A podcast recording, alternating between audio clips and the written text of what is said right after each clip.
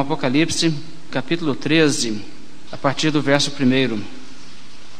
Vi emergir do mar uma besta que tinha dez chifres e sete cabeças, e sobre os chifres dez diademas, e sobre as cabeças nomes de blasfêmia. A besta que vi era semelhante a leopardo, com os pés como de urso e boca como boca de leão. E deu-lhe o dragão o seu poder, o seu trono e grande autoridade então vi uma de suas cabeças como golpeada de morte, mas essa ferida mortal foi curada, e toda a terra se maravilhou seguindo a besta. E adoraram o dragão, porque deu a sua autoridade à besta. Também adoraram a besta, dizendo: Quem é semelhante à besta? Quem pode pelejar contra ela? Foi-lhe dada uma boca que proferia arrogâncias e blasfêmias, e autoridade para agir quarenta e dois meses. E abriu a sua boca em blasfêmias contra Deus para lhe difamar o nome e difamar o tabernáculo, a saber, os que habitam no céu. Foi-lhe dado também que pelejasse contra os santos e os vencesse. Deu-se-lhe ainda autoridade sobre cada tribo, povo, língua e nação, e adorá-la-ão todos os que habitam sobre a terra aqueles cujos nomes não foram escritos no livro da vida do Cordeiro que foi morto desde a fundação do mundo. Se alguém tem ouvidos, ouça. Se alguém leva para cativeiro, para cativeiro vai. Se alguém matar a espada, necessário é que seja morto a espada. Aqui está a perseverança e a fidelidade dos santos.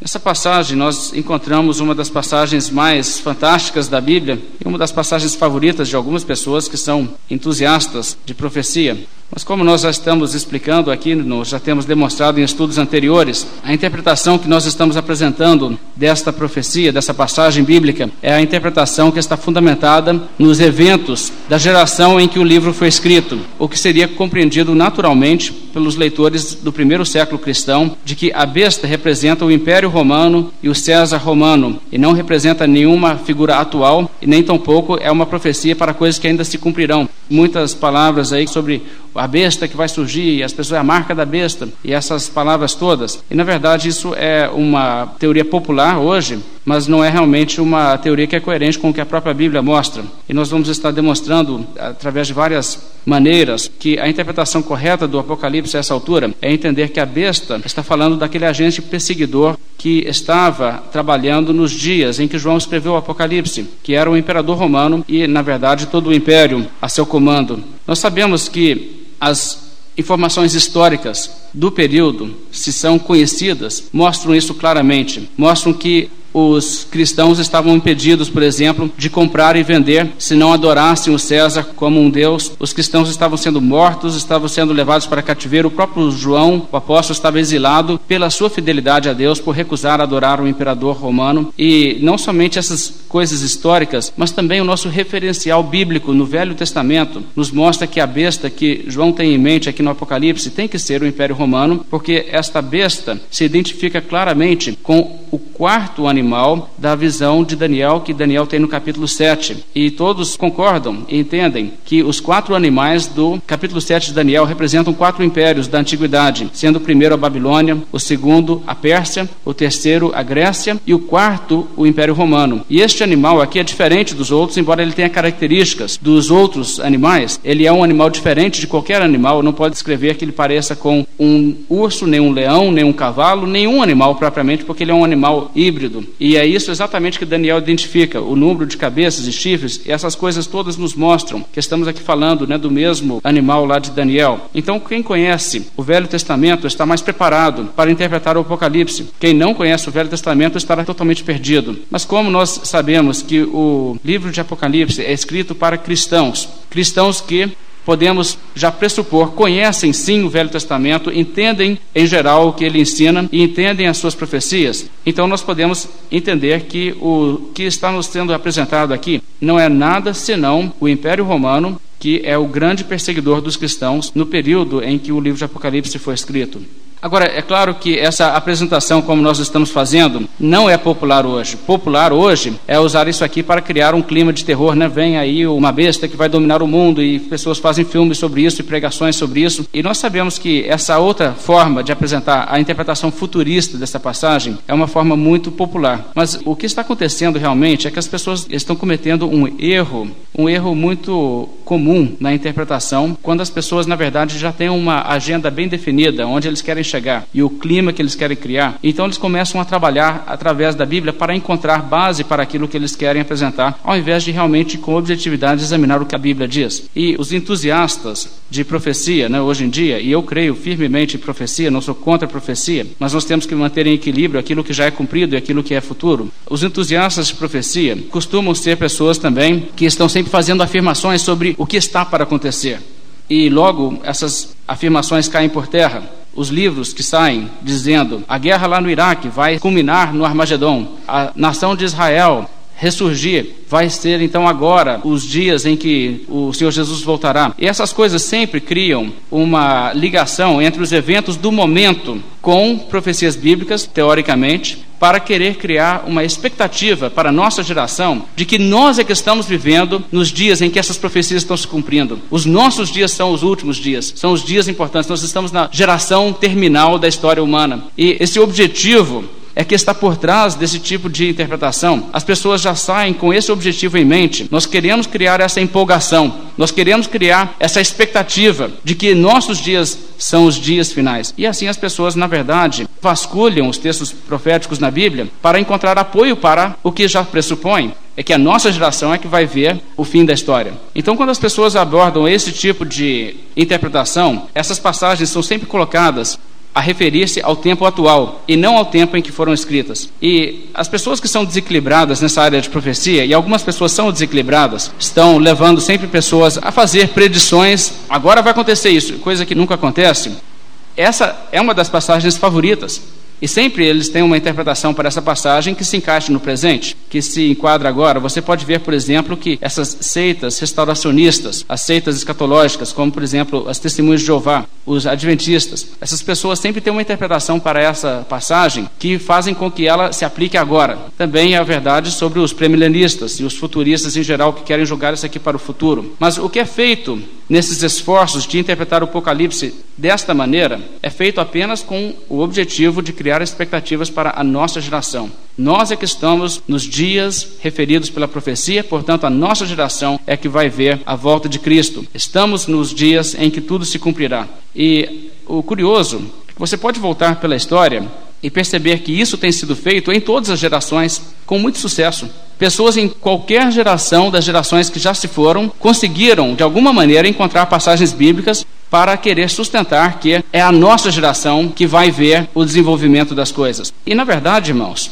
a Bíblia não traz informações desse tipo e nem pistas para isso, e toda tentativa de encontrar provas pela Bíblia de que será em nossos dias o retorno do Senhor Jesus Cristo será em vão todas as tentativas serão vãs, porque essas coisas não estão na Bíblia. As testemunhas de Jeová, por exemplo, dão grande importância ao ano de 1914 e querem dizer que o ano de 1914 é referido no Apocalipse, é referido no sermão profético do Senhor Jesus Cristo. E, na verdade, isso para quê? Para dizer que o ano de 1914 dá o ponto de partida para a última geração, a geração que verá o fim do mundo. Irmãos, isso é totalmente arbitrário. E não existe nada sobre 1914 na Bíblia. Não existe nada sobre a Primeira Guerra Mundial, essas coisas profetizadas na Bíblia. Napoleão, nem Hitler, nem outro personagem assim não está referido na Bíblia Sagrada. A Bíblia não nos dá esse tipo de pistas. Mas, como eu disse, isso não é uma tendência nova.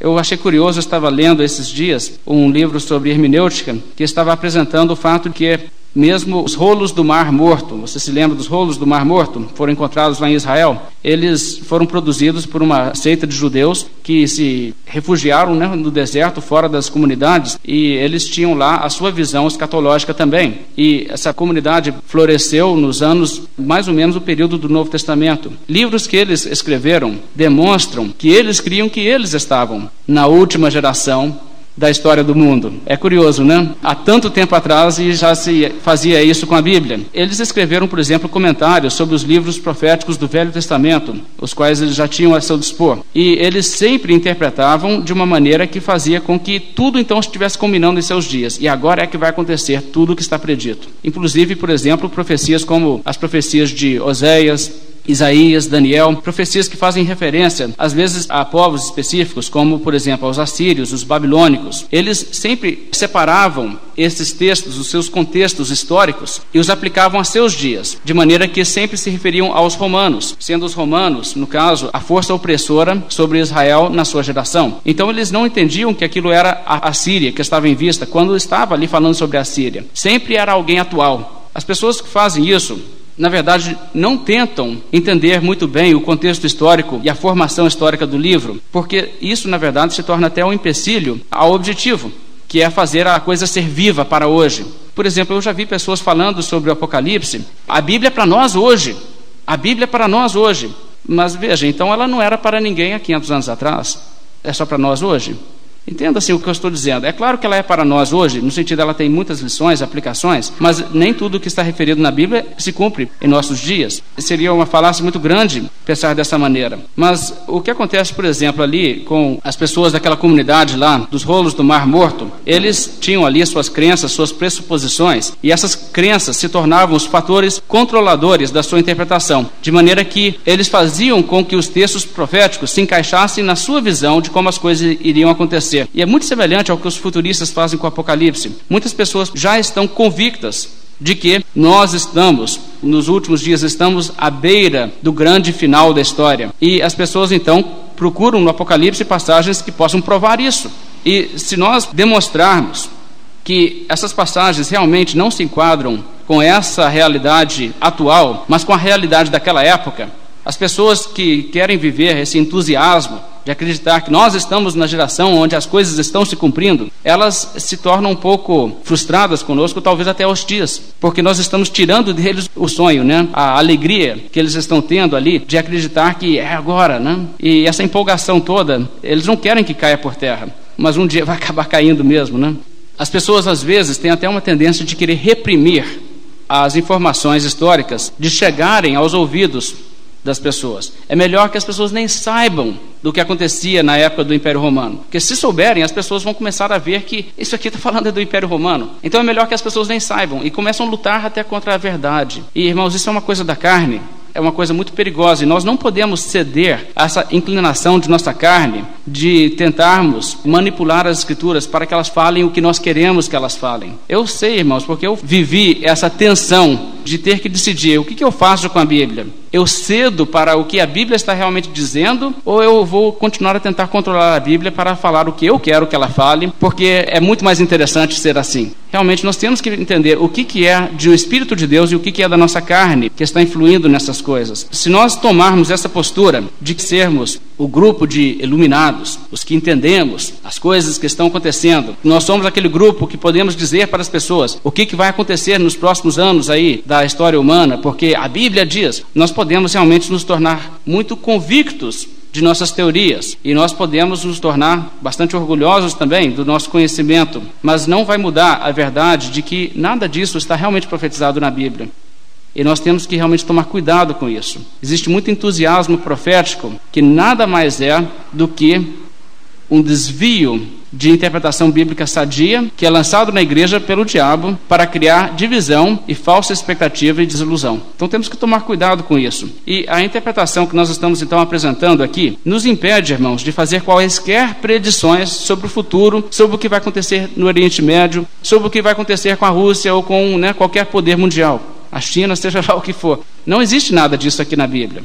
Mas existe sim uma passagem muito rica que traz muitas lições, lições que se aplicam em qualquer período. E é claro que à medida que a história se desenrola, nós vemos como os princípios da palavra de Deus aqui se aplicam também em cada geração da história humana.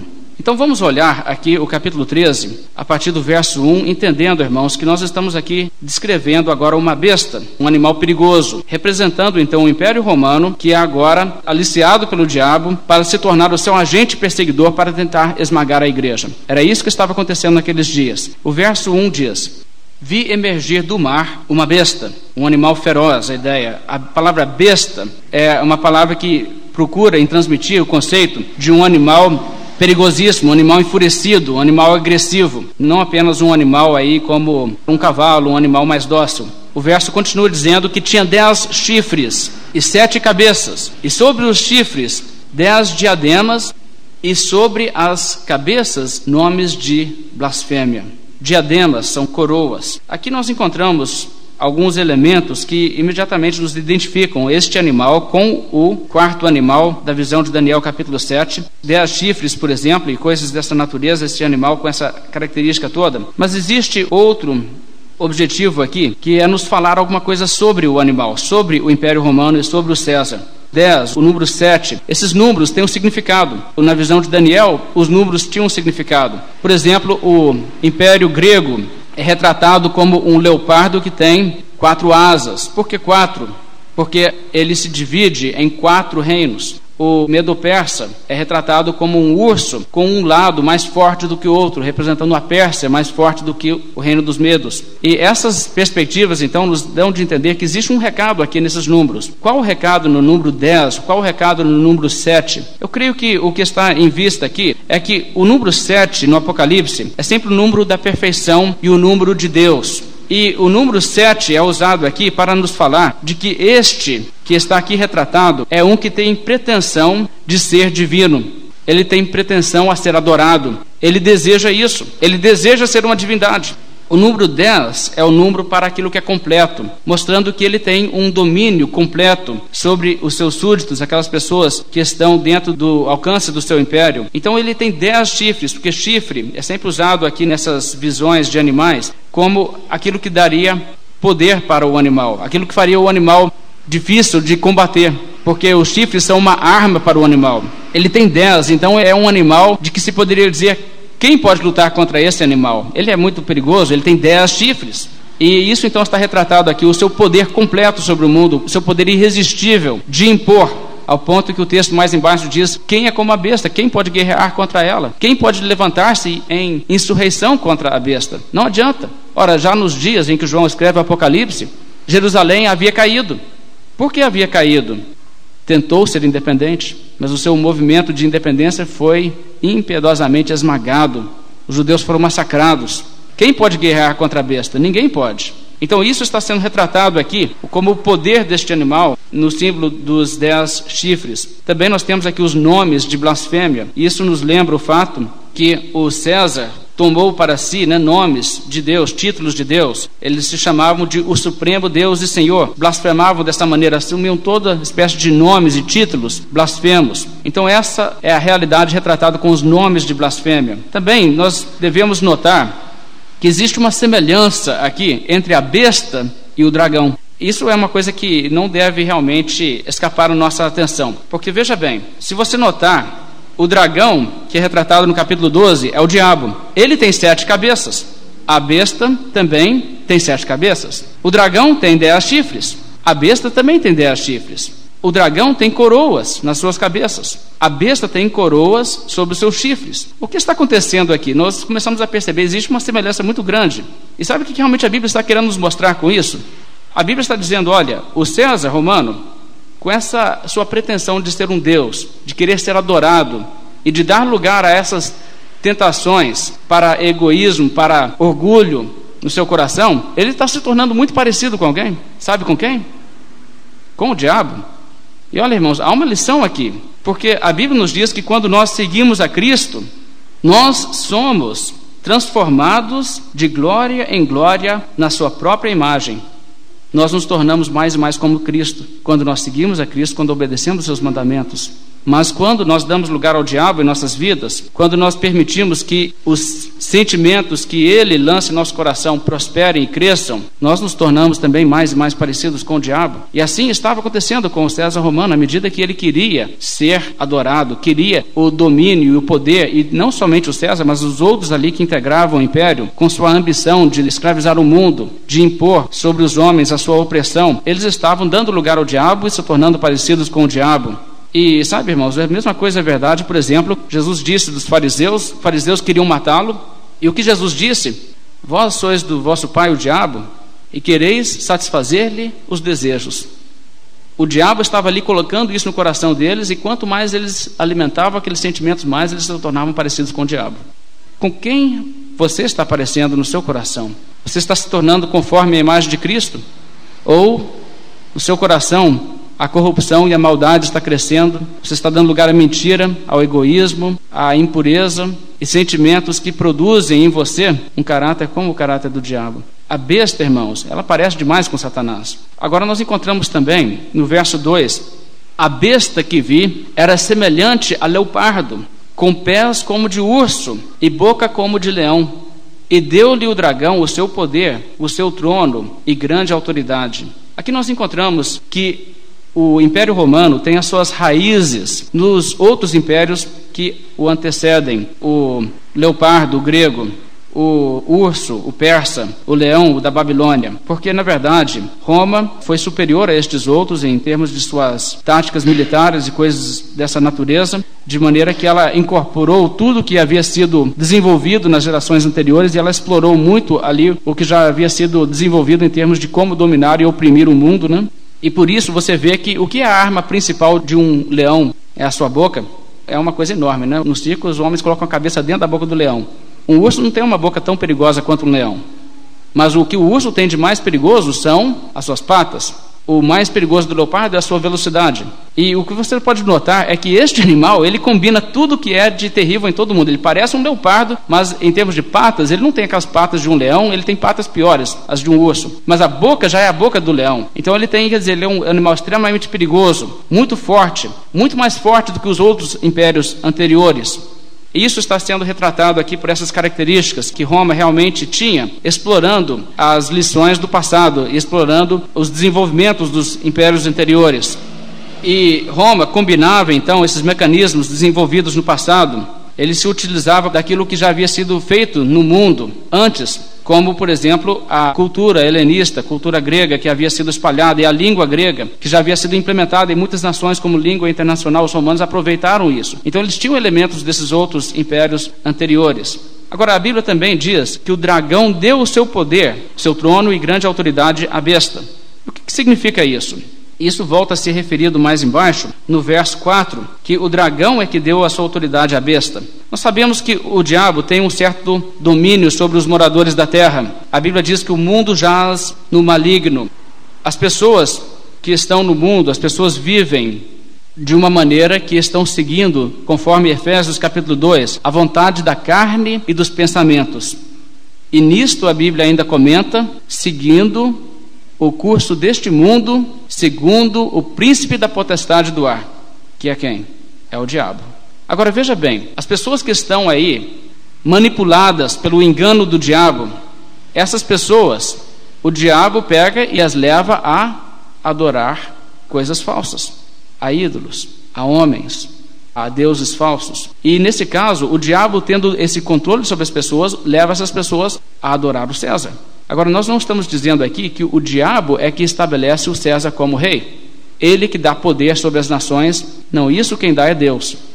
O diabo não é soberano sobre o mundo, mas o que acontece é que aquelas pessoas que adoram o diabo, essas pessoas, na sua condição de manipuladas dessa maneira, o diabo os levanta alguém para adorar, seja um homem, seja uma religião falsa, Alguma coisa ali o diabo vem e coloca em suas vidas. E o diabo, então, de uma certa maneira, conduz essas pessoas a adorar essas coisas. E é isso que está sendo retratado aqui, quando a Bíblia diz que o dragão deu o seu poder, o seu trono e grande autoridade à besta. Vamos mais adiante, então, vamos ler o verso 3. verso 3 diz: Então vi uma de suas cabeças como golpeada de morte, mas essa ferida mortal foi curada, e toda a terra se maravilhou seguindo a besta. Aqui nós temos referência a besta receber um golpe mortal, mas se recuperar e causar grande maravilha entre as pessoas do mundo, no sentido de que as pessoas nem acreditam. Puxa, deu conta de se sair por cima dessa, parecia que não ia conseguir. E quando nós conhecemos o contexto histórico aqui, é bem fácil de identificar o que, que está retratado através desse simbolismo. Nos dias em que João estava escrevendo, no período de Domiciano, o Império Romano havia há pouco se recuperado do que parecia ser um golpe mortal. Se você conhecer, por exemplo, a história do Império Romano, você vê que o Império Romano ele viveu dias de muita glória até chegar no período de Nero e Nero, na verdade, deixou o Império em escombros. Ele deixou o Império quase que arruinado em vários sentidos. E quando Nero morreu, ele se suicidou. O Império Romano estava numa condição aparentemente para qualquer observador daquela época, as pessoas diziam: é dessa o Império não sai. Agora o império vai né, por água abaixo e outro poder aí que vai se levantar. Deixa-me dar alguma explicação do que estava acontecendo. O Império Romano, quando Nero morreu, parecia estar acabado, tanto porque o império estava quebrado financeiramente, a cidade de Roma estava em grande medida queimada, sem reconstrução, a criminalidade estava fora de controle do império, as tropas romanas não estavam vivendo um momento de sucesso em suas campanhas militares. E, como se isso fosse pouco, como Nero morreu sem um sucessor definido, o que aconteceu é que o Império Romano entrou em guerra civil. E a guerra civil que o Império Romano experimentou nesse período levou com que romanos estivessem lutando contra romanos, guerreando contra romanos. E para todas as pessoas que olhavam, parecia que ah, agora já era o Império Romano, ele mesmo vai se matar. Tanto foi assim que os judeus em Israel acreditaram esse era o momento para fazer uma insurreição, declararem a sua independência e se libertarem do jugo romano, porque Roma estava com as suas mãos cheias com a sua própria guerra civil. Quem sucederá Nero ao trono? E diante dessa circunstância, o povo de Israel, os zelotes e os outros ali que estavam sempre aspirando por independência, organizaram uma rebelião e conseguiram, por um breve período, expulsar os romanos de sua terra. E parecia que isso poderia acontecer não somente em Israel, mas em outras províncias. Ninguém gostava de ser dominado, todo mundo queria ser independente. Se as províncias todas se rebelassem, os romanos estão brigando contra os romanos. Sabe de uma coisa? O império já era não vai ser mais um império dominador. E é isso que muitos tinham expectativa, inclusive os judeus em Israel achavam firmemente que sua causa seria vitoriosa, porque Roma não teria capacidade de se recompor e reprimir o seu movimento de rebelião. Mas de fato o que aconteceu é que a guerra civil trouxe três homens ao poder por períodos muito curtos. Primeiro foi Galba, depois Otto, depois Vitélio, mas por fim, no ano de 69, Vespasiano se tornou o general que ganhou realmente a guerra e se estabeleceu como o novo imperador. Vespasiano retornou para Roma, estabeleceu também o seu filho Tito para destruir a rebelião em Israel e reconstituir a ordem lá.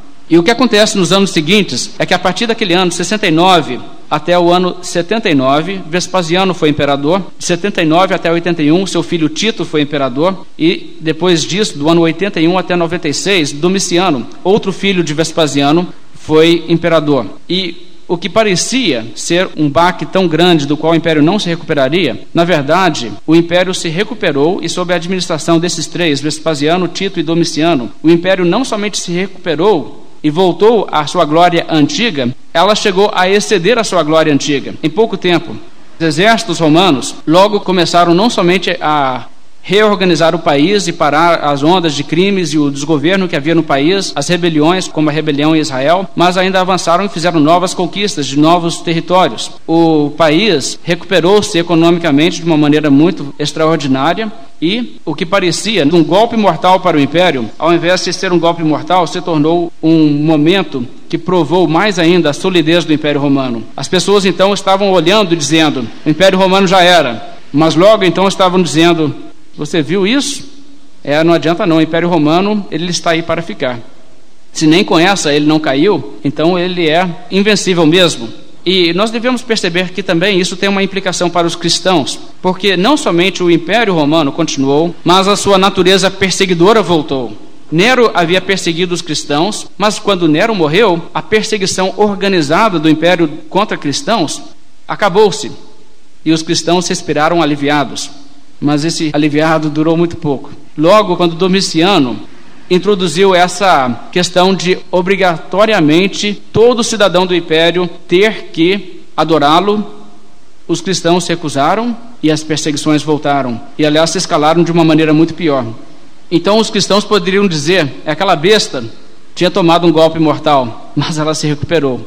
E agora ela está exigindo de nós adoração. Agora, essa compreensão, então, nos leva a entender como os cristãos teriam entendido essa frase que está aqui no verso 3, que uma de suas cabeças foi golpeada de morte, mas essa ferida mortal fora curada. E agora o que, que as pessoas fazem?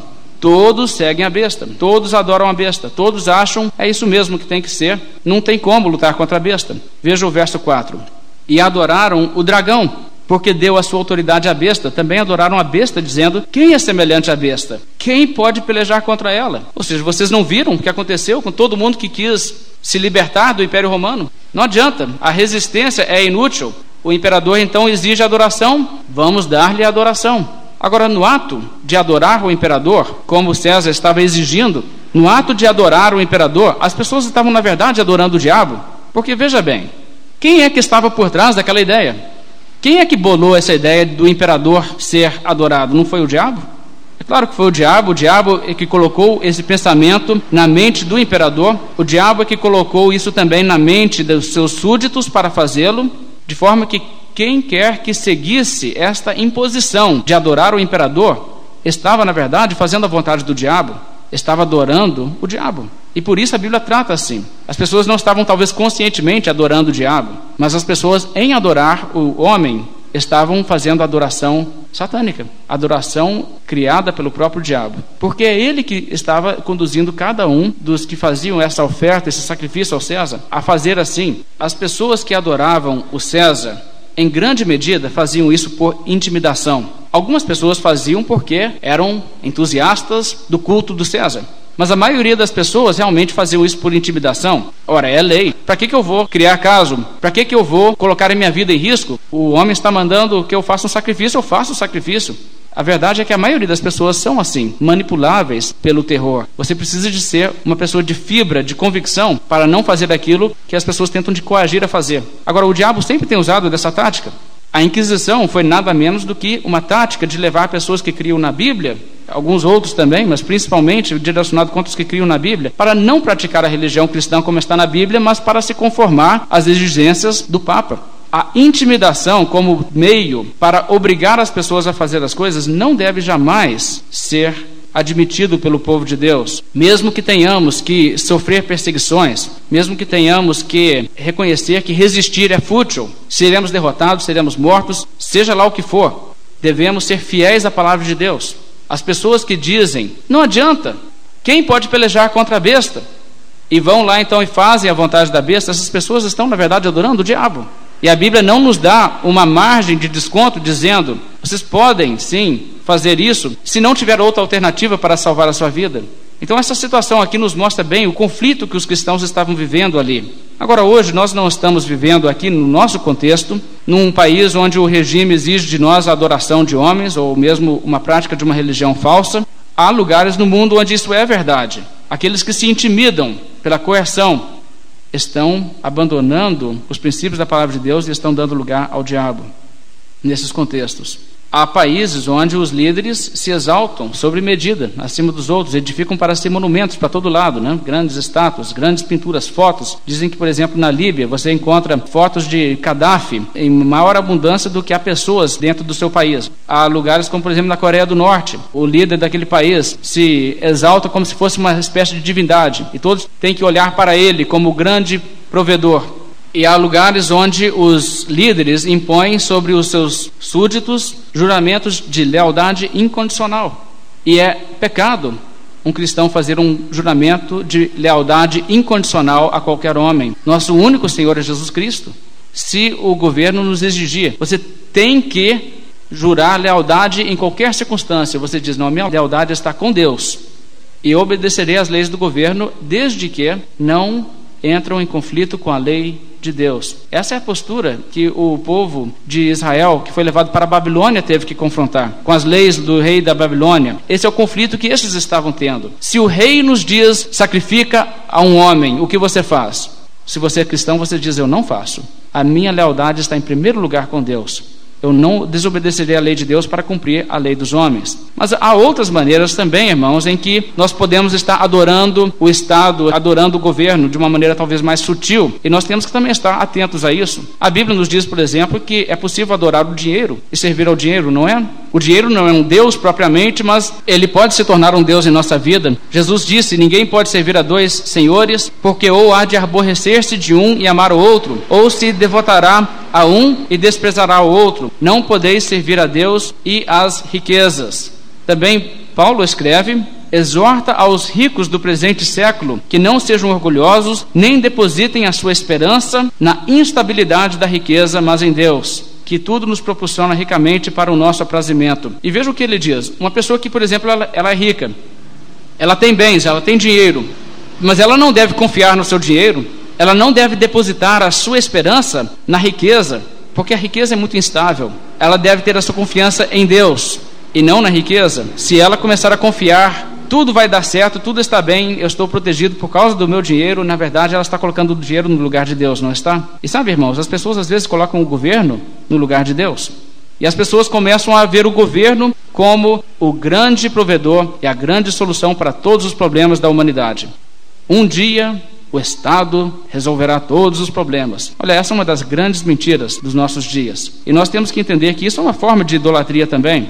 Há sim um papel para o governo e o governo deve fazer justiça para o seu povo, proteger o seu povo contra o crime, contra a evasão, contra abusos. O governo tem uma série de responsabilidades que Deus lhe dá. Mas, irmãos, o governo não é o Salvador e o governo não trará o paraíso no mundo. E a grande mentira, por exemplo, da propaganda comunista é esta: que o comunismo, uma forma de governo, pode trazer dias de felicidade absoluta para a humanidade mas eles não podem mudar os corações dos homens e os problemas brotam dos corações. E nós temos que entender, irmãos, que, por exemplo, essa propaganda comunista de que o, o, Estado, se for um Estado comunista, fará o mundo ser um paraíso, é uma mentira e quem adere a isso está, na verdade, adorando um governo. As pessoas têm feito isso. Eu vi, por exemplo, uma vez um panfleto chegou às minhas mãos que estava propagando ideologia dessa linha socialista, comunista, criticando todas as pessoas que não apoiam essa ideologia. Estava dizendo no panfleto o seguinte: há pessoas, por exemplo, que não vão aos comícios políticos, que não participam ativamente, que não apoiam esses partidos, no caso o partido de esquerda que estava ali em vista. E aí dizia o seguinte: essas pessoas se justificam dizendo que eu não tenho muito interesse por política e se torna extremamente agressivo. Dizia o seguinte: essas pessoas é que são as pessoas responsáveis por o mundo estar do jeito que está. É por causa deles que existe criminalidade, que existe prostituição, que existe injustiça social e pobreza e miséria e desemprego. Se as pessoas todas fossem comunistas e dessem ao comunismo a sua oportunidade, viria o paraíso. O grande Salvador está aí. Os homens é que não querem crer. Irmãos, isso é idolatria. E nós podemos sim entender que existem projetos que podem ser de uma ideologia ou de outra ideologia, que podem ser justificadas, podem ser até positivas, mas nós não devemos colocar as nossas esperanças na instabilidade dos governos humanos também, como não podemos também colocar no dinheiro. O governo tem o seu lugar, mas não é o lugar de Deus. Então não deposite dessa maneira as suas confianças nos governos humanos. Agora, por outro lado, nós também devemos entender, irmãos, que a Bíblia aqui está nos mostrando sobre a adoração deste homem, do César, que quando ele buscava a se exaltar dessa maneira e buscava ser adorado, ele estava tentando, na verdade, se colocar no lugar de Deus para as pessoas. Voltando para o nosso texto, veja o verso 5. O verso 5 diz: Foi-lhe dada, foi dada a besta, uma boca que proferia arrogâncias e blasfêmias, e a autoridade para agir 42 meses. Agora, aqui, a boca que lhe foi dada para proferir arrogâncias e blasfêmias, imediatamente nos leva de volta a profecia de Daniel, onde você tem o quarto animal com o seu chifre, que tem uma boca que falava com insolência. É a mesma coisa que está aqui, referindo-se exatamente no texto em Daniel ao fato que viria o César, viria o imperador romano com pretensões de divindades, exaltando e querendo ser adorado. É o que estava profetizado em Daniel, é o que está se cumprindo nos dias de João e aqui referido em Apocalipse. Também essa frase que nós encontramos no verso 5, 42 meses. Nos liga com Daniel capítulo 7, onde você tem tempo, dois tempos e metade de um tempo. No caso, total três tempos e meio para formar o período três anos e meio, aqui 42 meses, simbolicamente representando o período de duração do poder do Império Romano e da sua perseguição sobre o povo de Deus. Então aqui nós encontramos novamente evidência de que isso aqui está ligado com o capítulo 7 de Daniel. E nós podemos ver que outras palavras em Daniel capítulo 7 aparecem nos versos seguintes. Em Daniel você encontra a frase que diz: fazia guerra contra os santos e prevalecia contra eles. Devorará toda a terra, proferirá palavras contra o Altíssimo. Os santos lhe serão entregues nas mãos por um tempo, dois tempos e metade de um tempo. Tudo isso de Daniel capítulo 7 aparece novamente aqui no capítulo 3 de Apocalipse. Mas então vamos olhar o verso 6. O verso 6 diz assim: E abriu a sua boca em blasfêmias contra Deus para lhe difamar o nome e difamar o tabernáculo, a saber, os que habitam no céu. E o que é isto? Quando diz abriu a boca em blasfêmias contra Deus, nós sabemos que os Césares blasfemavam do Deus de Israel, blasfemavam sobre Jesus. Se você ler algum dia as palavras ditas por alguns dos Césares sobre Jesus Cristo, são palavras assim, extremamente ofensivas, aquele desprezo, falando contra Jesus Cristo, querendo se exaltar como se eles fossem os grandes Jesus Cristo fosse desprezível. Aqui também encontramos referência ao fato que eles juravam exterminar o cristianismo. Falavam contra o povo de Deus. O povo de Deus que é o seu tabernáculo. Nós somos o tabernáculo de Deus, nós, os cidadãos do céu. E a Bíblia diz aqui que ele abriu a boca para difamar o tabernáculo de Deus, a saber, os que habitam no céu. Os Césares falaram que iriam acabar com o cristianismo, que os cristãos eram a escória do mundo, eram os piores seres que havia na face da terra, gente que precisava ser exterminada. Tanto é que um César chegou a levantar um monumento na cidade de Roma, onde está escrito extinto o nome de cristão. Ele acreditou que com tantos, tantos, tantos cristãos que ele tinha matado, que com certeza ele tinha acabado com o movimento. Se sobrou alguém aqui ou ali ainda, não seria o suficiente para manter o nome de cristão vivo na terra. Assim, os Césares se comportavam, levantando esses grandes monumentos e coisas assim, até mesmo para colocar nisso para as gerações futuras ver a sua arrogância, a sua insolência e as suas palavras contra o povo de Deus e contra Deus. O verso 7 diz: Foi-lhe dado também que pelejasse contra os santos e os vencesse. Deu-se-lhe ainda autoridade sobre cada tribo, povo, língua e nação. E aqui é interessante a estrutura: deu-se-lhe ainda, foi-lhe dado. O que, que significa isso? Na verdade, quem é que deu a ele o poder para dominar o mundo? Deus. Não é Deus que é soberano sobre tudo? Deus é que levanta os governos e faz cair os reinos. Quem é que lhe deu o poder para pelejar contra os santos e os vencer e os matar? Deus é que deu. E veja, irmãos, isso aqui é fundamental. Deus não perdeu o controle. Os cristãos não estão morrendo porque Deus não consegue evitar. Não, irmãos, é porque isso está também nos decretos de Deus. As pessoas muitas vezes veem um mundo aí em caos e pensam né, que Deus não está em controle de alguma coisa mas a verdade é que o plano de Deus está se cumprindo. E nesse caso, exatamente como profetizado, Daniel 7, 25. Já nos dias de Daniel, a Bíblia disse: proferirá palavras contra o Altíssimo, magoará os santos do Altíssimo, e cuidará em mudar os tempos e a lei, e os santos lhe serão entregues nas mãos por um tempo, dois tempos e metade de um tempo. Os santos lhe serão entregues nas mãos. Deus deixará isso acontecer.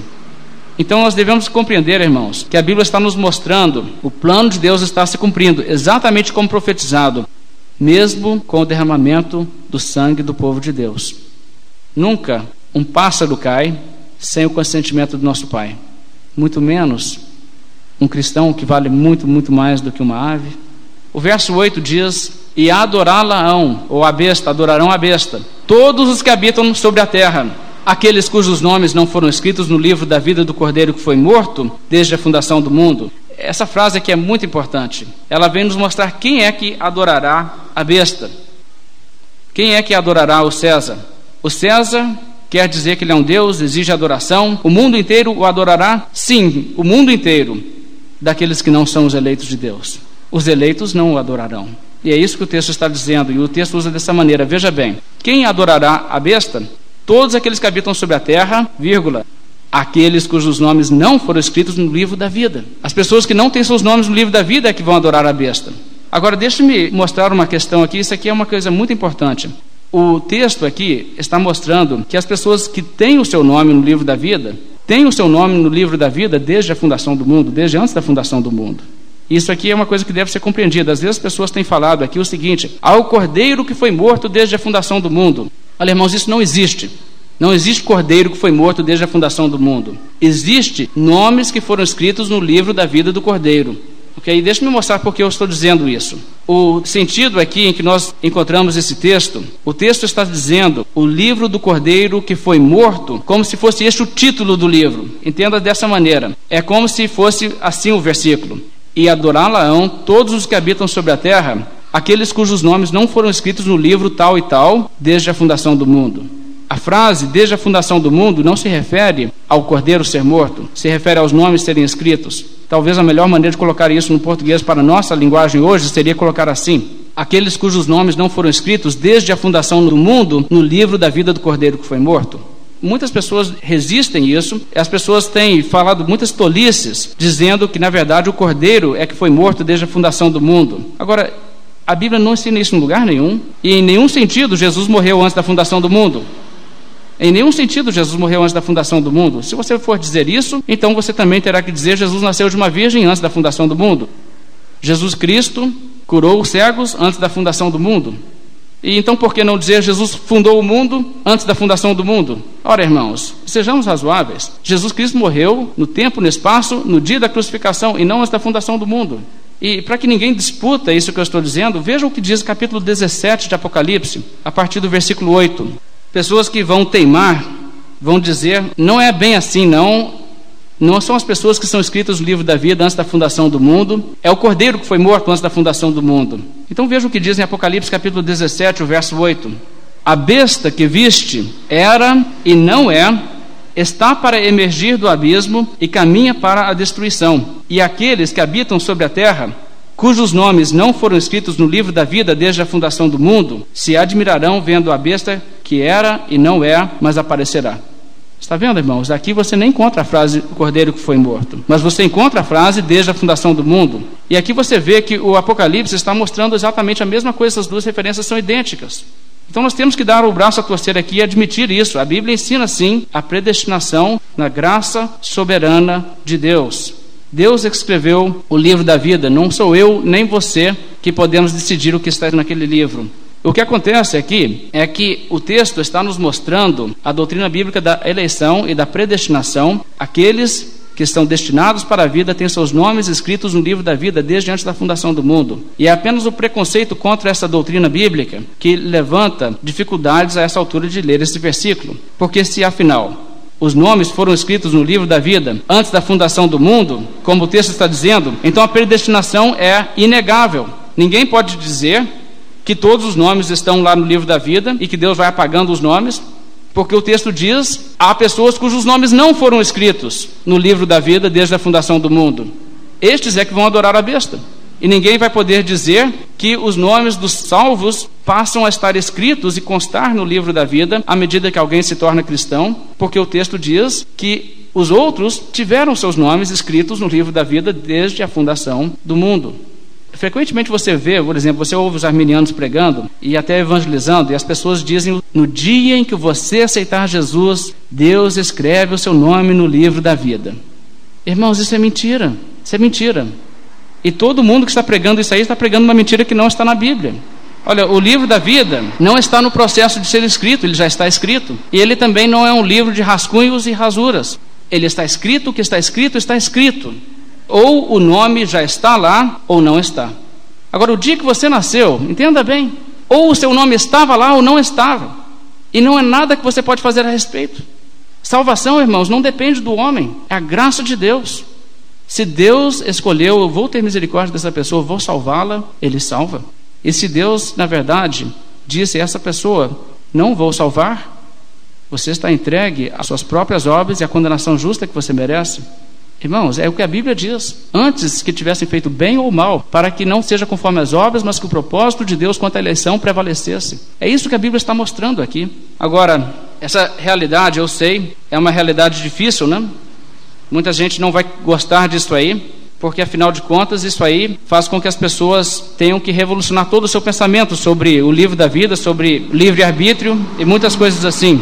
Mas irmãos, não há saída para o arminiano ou para a pessoa que prega livre-arbítrio para dizer, ah, foi o cordeiro que foi morto antes da fundação do mundo. Não, irmãos. Os nomes é que foram escritos no livro da vida antes da fundação do mundo. Só resta concluir que Aqui a Bíblia está nos ensinando que o livro da vida foi escrito antes da fundação do mundo. Os nomes do povo de Deus foram ali escritos, os seus eleitos. Nada mudará isso. E no fim, toda pessoa que está pregando outra doutrina está, na verdade, distorcendo a palavra de Deus. Essas pessoas estão dizendo, o dia que você aceita Jesus, Deus escreve seu nome no livro da vida. Irmãos, leia a Bíblia. Pregue o que a Bíblia diz. Nós temos que ser fiéis à palavra de Deus e não aos nossos próprios preconceitos. Nós vamos ter que parar hoje, mas deixe-me concluir apenas com uma palavra aqui sobre esse versículo. Por que, que o versículo diz isso? Sabe o objetivo aqui, irmãos? O objetivo é dizer o seguinte: Deus não perde nenhum dos seus eleitos. Sim, o diabo fica furioso, sabe que pouco tempo lhe resta. Levanta uma besta para massacrar o povo de Deus. E alguém observando dirá: E agora?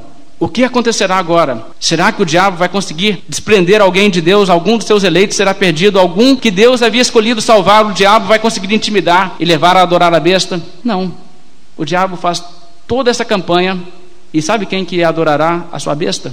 Aqueles cujos nomes não foram escritos no livro da vida desde a fundação do mundo. O povo eleito não será enganado e não será levado por esse erro. Porque, irmãos, o propósito de Deus se cumpre e todos aqueles que ele intenta salvar, ele salva e ele não falha. Então o diabo novamente é derrotado em todos os seus esforços. Ele não arranca um, nenhum, da mão do Pai. Vamos nos colocar de pé, fazer uma oração, encerrando nossa mensagem nessa noite. Senhor nosso Deus, nós te agradecemos pela tua palavra, pela verdade que ela nos ensina, ó Deus, da tua graça que nós temos em Cristo Jesus, ó Deus. Saber que o Senhor nos salvou e nos chamou com santa vocação, não conforme as nossas obras, mas conforme a tua própria determinação e graça que nos foram concedidas gratuitamente em Cristo Jesus, antes da fundação do mundo. Nós te agradecemos, ó Deus, pela segurança que nós temos em Cristo Jesus. Sabemos que podemos sofrer neste mundo, ó Deus, mas em Cristo Jesus estamos eternamente seguros e salvos, ó Deus, para uma vida eterna, junto com o Senhor Jesus. Aquilo que é a nossa esperança, ó Deus, aquilo que nós aguardamos com tanta ansiedade, ó Deus, aquilo pelo qual nós rogamos o Senhor. Venha, Senhor Jesus, traga paz eterna. Nós te rogamos em nome do Senhor Jesus.